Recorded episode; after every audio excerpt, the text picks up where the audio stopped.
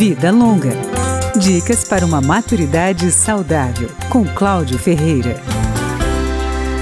A sarcopenia é a perda de massa muscular que aparece à medida que ficamos mais velhos. Ela é acompanhada da perda de força muscular. Segundo o professor Ricardo Lima, da Universidade de Brasília, as causas são diversas: questões hormonais, o envelhecimento dos neurônios e outros motivos. Tem aspectos nutricionais, com o envelhecimento há uma, uma, redução do apetite, também uma redução da absorção de determinados nutrientes, o que contribui para o processo. Tem questões genéticas, ou seja, uns indivíduos estão mais propensos do que outros. Pessoas sedentárias têm maior probabilidade de desenvolver a sarcopenia, assim como aquelas que já têm um índice de massa muscular abaixo da média na fase adulta.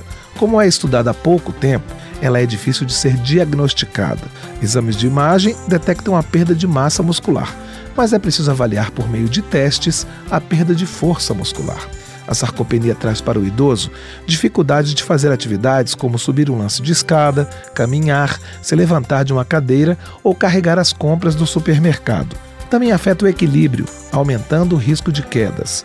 O professor Ricardo Lima, da UNB, diz que o treinamento resistido, conhecido popularmente como musculação, pode atenuar a sarcopenia. A ideia é envolver os principais grupos musculares do corpo: peito, costas, ombro e membros inferiores. 7 a 10 exercícios em cada sessão, girando aí entre 8 e 15 repetições, sendo realizados idealmente entre duas e três vezes por semana. É recomendável que a prática da musculação seja acompanhada por um profissional especializado. Além dos exercícios, uma alimentação balanceada e a reposição hormonal, também com acompanhamento do profissional de saúde, são outras formas de tratamento. Vida Longa, com Cláudio Ferreira.